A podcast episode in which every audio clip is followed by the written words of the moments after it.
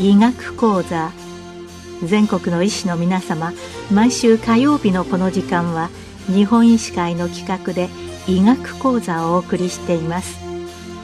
今日は画像診断ガイドラインの活用について京都大学放射線医学講師片岡雅子さんにお話しいただきます。なおこの放送はマイクロソフト Teams を使用して収録しています皆様京都大学大学院医学研究科放射線医学講座画像診断学核医学の片岡雅子です。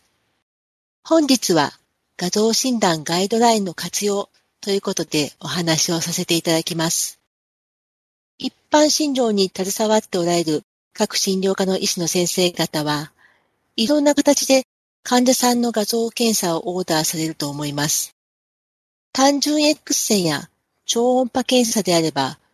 ご自身で検査を行う先生もおられます。しかし、CT や MRI、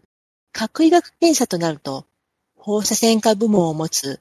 大規模もしくは中規模の病院や画像センターなどに検査を依頼されることも多いかと思います。また、総合病院や大学病院などでは、院内の放射線部門に検査をお願いすることになります。そうした場合に、どの検査をオーダーしたらよいか、この検査でどれぐらいのことがわかるのか、逆に検査のベネフィットが少ないことはないか、と悩むこともあるかもしれません。画像診断の分野は装置の進歩も相まって日進月歩です。画像に関する知識の中には5年、10年前の知識では時代遅れのことも少なくありません。ただ、日常臨床の忙しさの中で、それらの知識をアップデートするのは難しいですよね。そんな時にすぐに参照できて、検査をオーダーする際に役に立つ手引きとして、日本医学放射線学会が作成した画像診断ガイドラインがあります。実はこの9月に最新版の2021年版が発刊予定です。とりわけ、今回は一般医師の皆様を対象として作成しましたので、この新しいガイドラインを活用するための参考になるようなお話をさせていただきたいと思います。まずは、今回の画像診断ガイドラインの背景と特色についてお話しさせていただき、次に実際のガイドラインの内容から一部を例としてご紹介させていただこうと思います。今回の画像診断ガイドラインの背景と特色です。これまで日本医学放射線学会では、市中病院で勤務する放射線科専門医を対象として画像診断ガイドラインを発行してきました。前の2016年版のガイドラインまでは、そうした方を対象としていたのは、放射線診断専門医であっても、頭から足先までのすべての分野について画像診断の知識をアップデートするのが大変だというような事情がありました。ただし、実際に画像検査を行おうと考えるのは、患者さんと接して診療に携わっている各診療科、診療所の一般医師の皆様であり、画像の適正な使用のためには、画像をオーダーする時点から適切なのかなと考える必要が出てきます。そうしたことを踏まえ、この9月に発刊される画像診断ガイドラインの最新版では、各診療科の一般医師の皆様を対象として、画像検査をオーダーする際のガイドラインとして作成されているのが大きな特徴です。日本は欧米諸国と比較しても CT、MRI 装置の台数が人口あたりで最も多くなっています。これは画像診断の重要性を行政や国民が理解し、広く利活用しているという見方ができる反面、CT 被曝が世界で最も多いなど、画像検査の使いすぎではないか、画像をオーダーしても得るものが少ないのに念のためにオーダーしているのでは、といった批判があります。必要な場面で必要な検査を行う。すなわち画像検査の適正な使用のために一般医師向けの画像診断ガイドラインが役に立ってほしいと、このガイドラインを作成しました。不要なスクリーニング検査や念のための確認検査、結構あると思うんですが、これを減らすにはどうしたらよいでしょう一つの考え方は、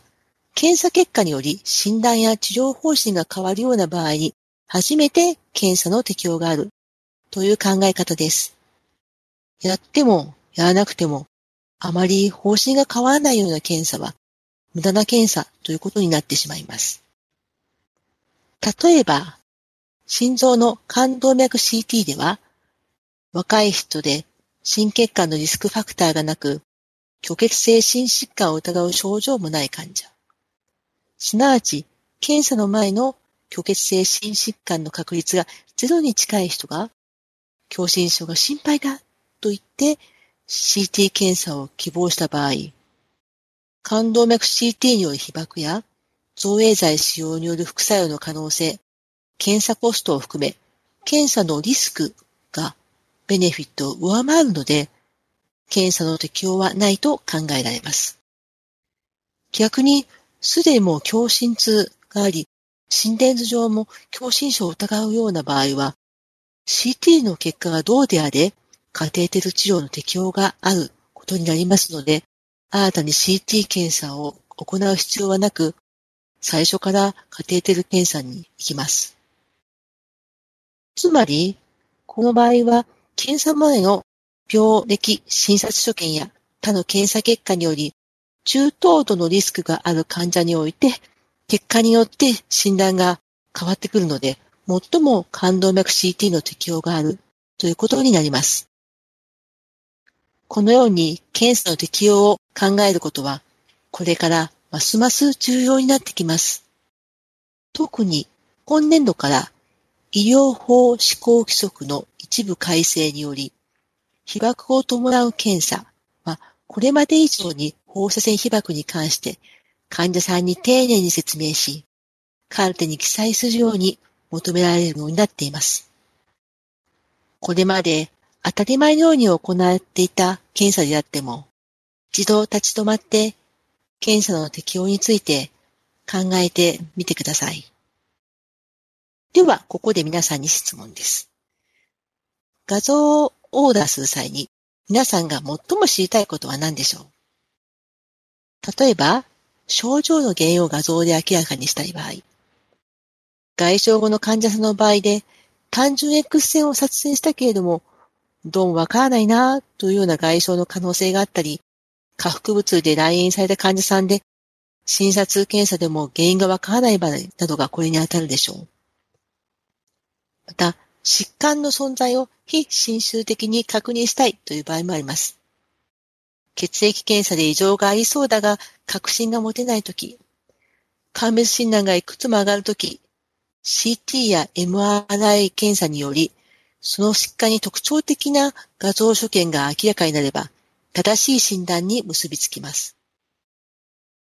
また、手術などの治療の前のステージングも重要です。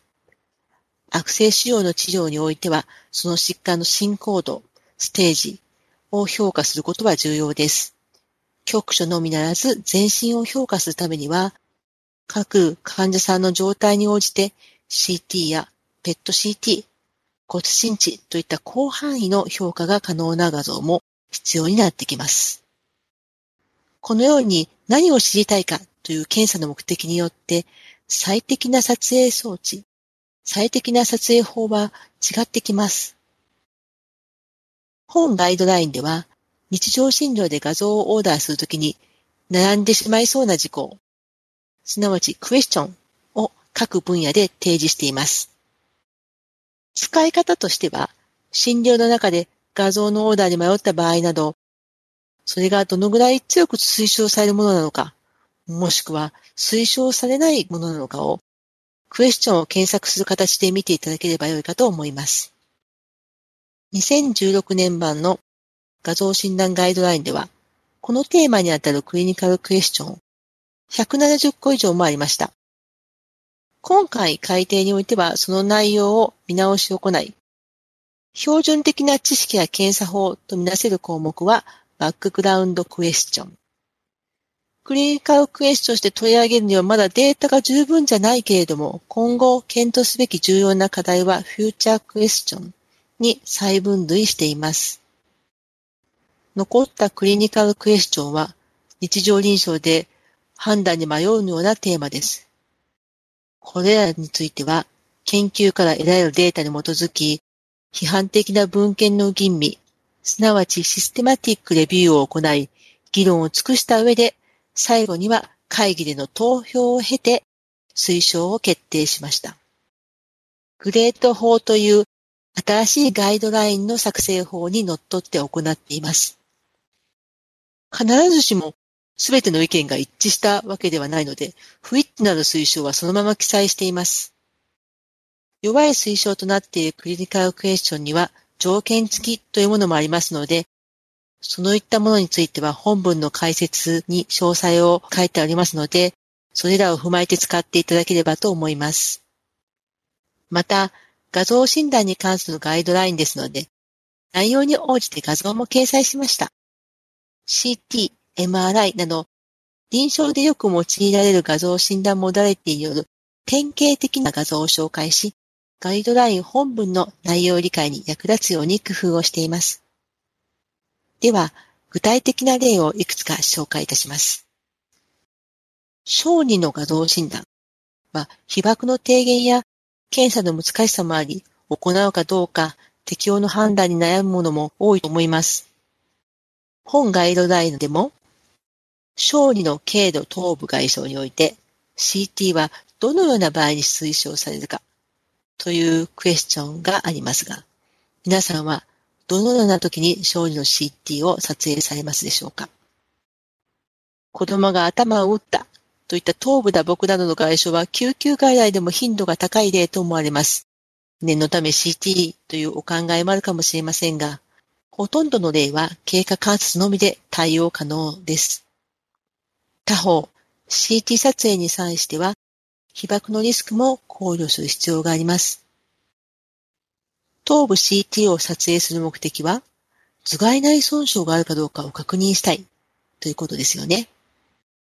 であれば、CT 検査を行う前に、診察と他の所見から頭蓋内損傷のリスクを予測し、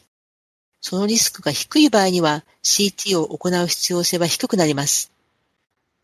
本ガイドラインでは、頭蓋内損傷のリスクを予測する方法として3つのルールを紹介しています。 Pediatric Emergency Care Applied Research Network、PECARN のルールというのは、対象を2歳未満と2歳から18歳に区分して、 Glasgow Coma Scale や意識状態などから CT の推奨を判定します。Children's Head Injury Algorithm for the Prediction of Important Clinical Events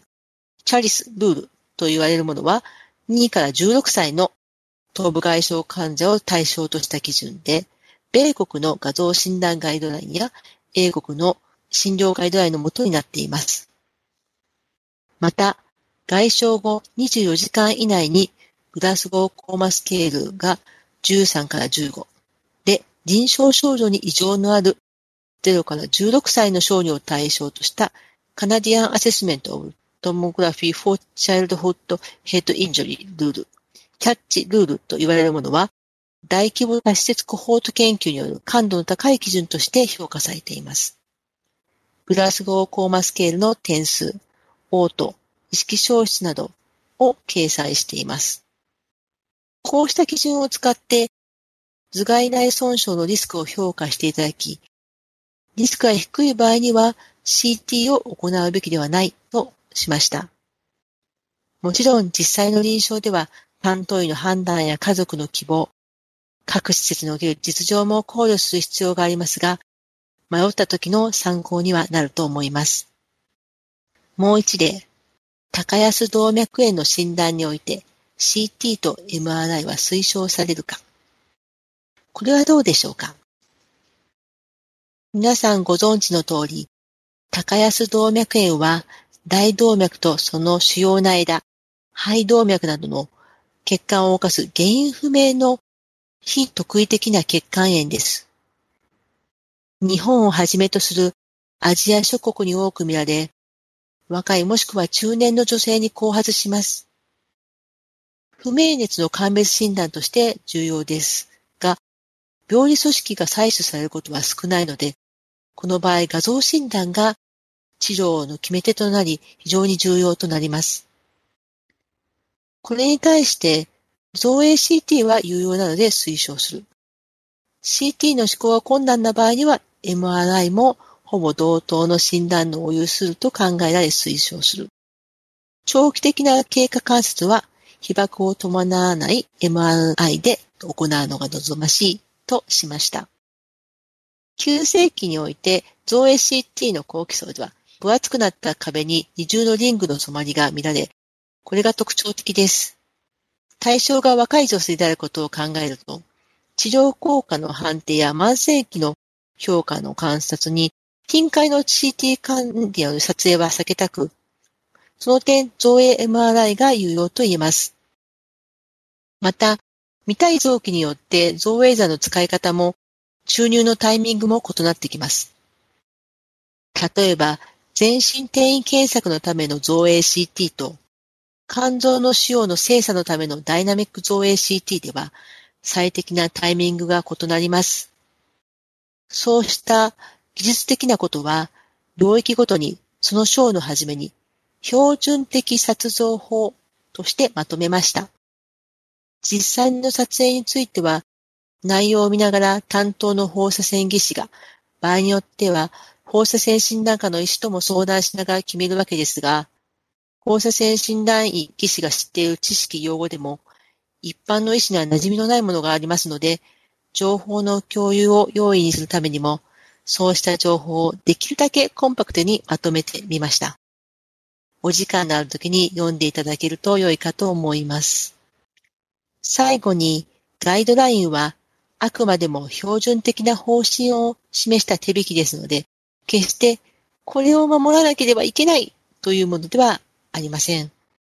実際の画像検査の使い方は、個々の症例に関しての医師の判断や患者の好みも反映されたものになります。本当に困った場合は、身近にいる放射線診断医に直接相談ください。私たちも画像の専門家として、どのような画像検査が適しているのか、一緒に考えさせていただければと思います。まずは、このガイドラインが一般の医師の方にも読みやすくて役に立つ手引きとして作成され、先生方と私たち放射線診断医とのより良いコミュニケーションに役立ち、患者に最適な検査、診療を行うために役立つことを願っています。今日は画像診断ガイドラインの活用について京都大学放射線医学講師、片岡雅子さんにお話いただきました。なお、この放送はマイクロソフト Teams を使用して収録いたしました。